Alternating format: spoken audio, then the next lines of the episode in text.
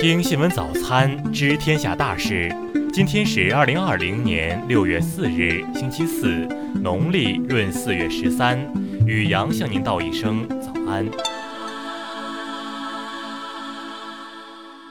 先来关注头条新闻：因涉嫌战争罪和反人类罪，海牙国际刑事法院获准调查美军。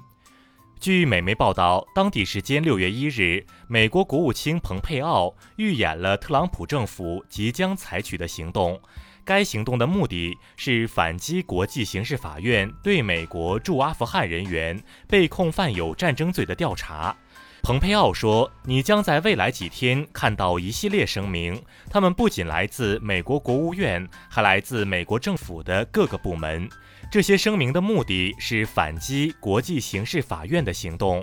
据了解，今年三月，海牙国际刑事法院法官授权对阿富汗政府军、塔利班组织、美军和美国情报人员涉嫌犯下的战争罪和反人类罪展开调查。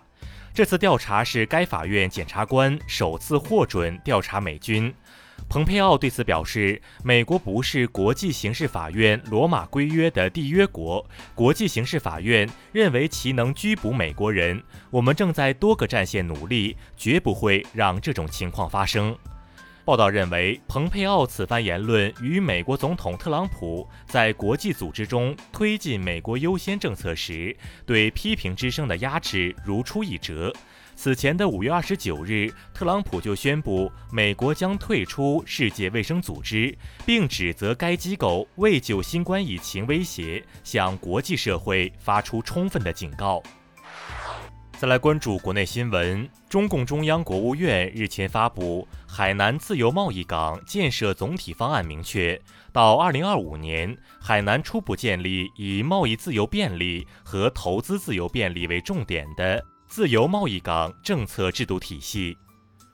报告显示，二零一九年，中国法院围绕智慧审判、智慧执行、智慧服务、智慧管理的智慧法院体系基本建成。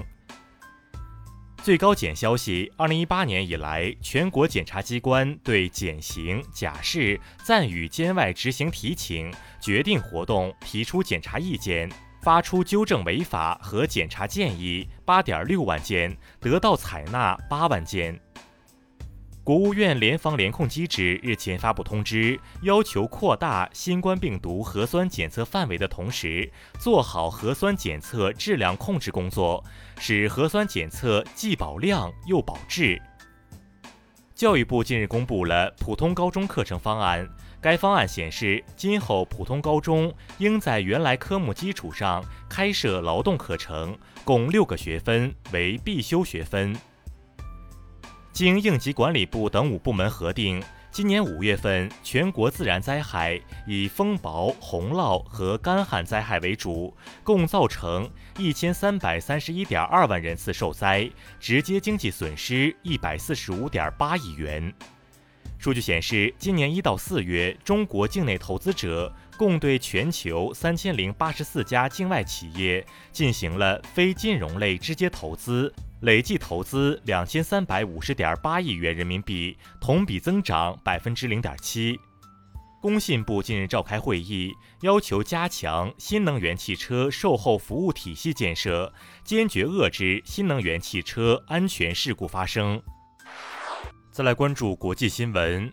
美国民主党总统竞选人拜登二日承诺，如果自己当选总统，将首先着手解决种族问题。他还呼吁人们和平示威，不要让部分借机制造混乱的人得逞。美国亚特兰大联邦储备银行日前公布的最新预测显示，受疫情影响，今年第二季度美国国内生产总值环比按年率计算将下降百分之五十二点八。据美媒统计，在美国因黑人男子弗洛伊德之死引发的抗议和骚乱，已导致至少十一人死亡，他们中大多数仍是非裔美国公民。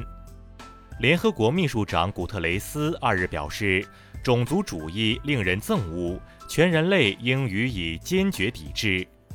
俄罗斯国防部日前发布消息称，俄国防部长绍伊古在与美国国防部长埃斯珀通话时，邀请他出席莫斯科红场将于本月二十四日举办的阅兵。哈萨克斯坦总理近日表示，哈美两国目前没有就美方在哈萨克斯坦建立军事基地进行讨论，该议题也不会被列入哈美两国间的议事日程。针对美国生物实验室在乌克兰进行非法活动一事，乌反对派为了生活党议员近日向联合国发出投诉声明。随着全球需求逐步复苏，以及市场对产油国延长减产协议的预期，国际油价在持续上涨。三日，布伦特原油价格突破每桶四十美元关口。